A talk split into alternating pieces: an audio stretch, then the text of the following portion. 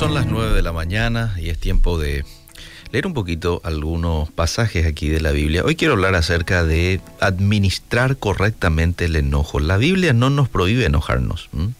Jesús mismo se enojó. Eh, Dios en ocasión se ha enojado también eh, con el pueblo de Israel y eso lo vemos en la Biblia. Pero sin embargo, Dios nos manda a saber administrar el enojo.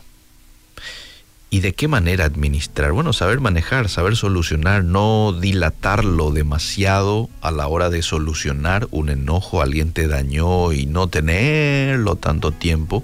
Y enseguida voy a leer un pasaje ahí de Efesios en donde te dice de que no dure hasta la puesta del sol, por ejemplo, dándote a entender de que soluciones el problema antes de que pase demasiado tiempo, ¿verdad? Porque si no, es darle lugar al enemigo a que fortalezca aún más ese sentimiento de enojo y después ya nos molestamos por otras cosas también, por otra cosa y ya se forma una bola demasiado grande que después no podemos solucionarlo. Un maestro preguntó a sus alumnos en una ocasión, al auditorio completo, le hizo esta pregunta, ¿por qué ustedes piensan que la gente se gritan unos a otros cuando están enojados? ¿Por qué creen? Y bueno, ahí levantó su mano un joven y dijo, porque pierden la calma, profesor. Sí, pero ¿por qué gritar cuando la otra persona está cerca? volvió a preguntar el maestro. No es posible hablar en voz baja. ¿Por qué razón le gritas? Ahí a tu lado no mata la persona. ¿Por qué lo haces? Por ejemplo, siguió diciendo el maestro, cuando dos personas están enamoradas entre sí, generalmente no se hablan en voz alta y mucho menos se gritan, sino que hablan suavemente. ¿Por qué? Y ahí vino la respuesta. Porque la distancia entre ellos es muy corta. Sus corazones están muy cerca el uno del otro, así es que basta con susurrarse. Y finalmente en ocasiones ni hace falta el susurro, con solo mirarse. ¿eh? El famoso ojito que le haces a la señorita o ella al, al varón, ¿verdad? Basta con eso para una comunicación. Pero cuando dos personas están enojadas, sus corazones se alejan tanto el uno del, del, otro que para cubrir esa distancia y poder escucharse necesariamente deben gritar. Y terminó el profesor diciendo lo siguiente, mientras más enojados estén, más tendrán que elevar la voz para poder escucharse. Hay un pasaje muy lindo eh, que está en Santiago capítulo 1, verso 19, que dice, por esto mis amados hermanos, todo hombre sea pronto para oír, tardo para hablar, tardo para irarse. El Señor nos manda a ser lentos para hablar, rápidos para perdonar, más aún cuando estamos enfadados. Y fíjate otro texto que quiero leer, eh, Efesios capítulo 4, 26, dice, pueden enojarse, mira la Biblia nos da el permiso de enojarse, no, no está mal, pero no cometan por ello pecado no permitan que su disgusto les dure hasta la puesta del sol. Estoy leyendo en una versión bien de lenguaje actual.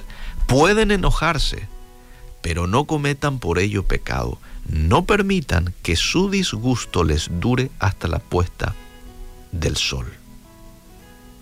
No permitas que tu corazón, amable oyente, se aleje del corazón de otros y menos de un ser querido. Eviten, evitemos palabras que provoquen mayor distanciamiento, ya que puede que llegue un día en que la brecha sea tanta que ya no sea posible encontrar el camino de regreso. Si en esta mañana identificas, este es mi caso, yo estoy distanciado de fulanito de tal y hace un buen rato, muchas veces lastimosamente esto se da en el propio seno familiar, es un buen momento para dejar calar la palabra de Dios en tu corazón y que ésta pueda producir una transformación en tu mente y en tu corazón y eso te pueda llevar a tomar decisiones concretas. Como por ejemplo, el perdonar, el pedir perdón. Si le voy al Espíritu Santo, me cuesta, me cuesta porque el daño que han hecho conmigo eh, es, es fuerte, Probablemente vos digas del otro lado, vos no sabes, Eliseo, lo que me han hecho, y sí, no lo sé.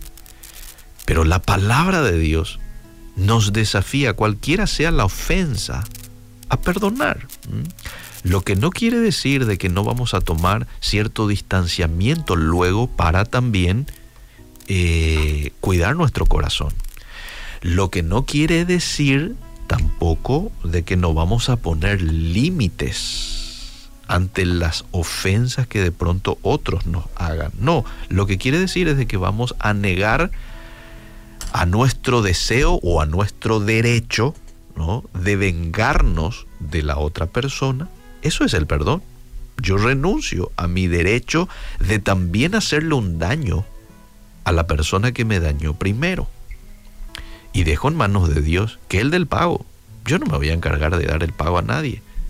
Yo tomo la decisión de perdonar y con esto me libero de tantas cosas tóxicas que de pronto siguen a una persona que no toma la decisión de perdonar.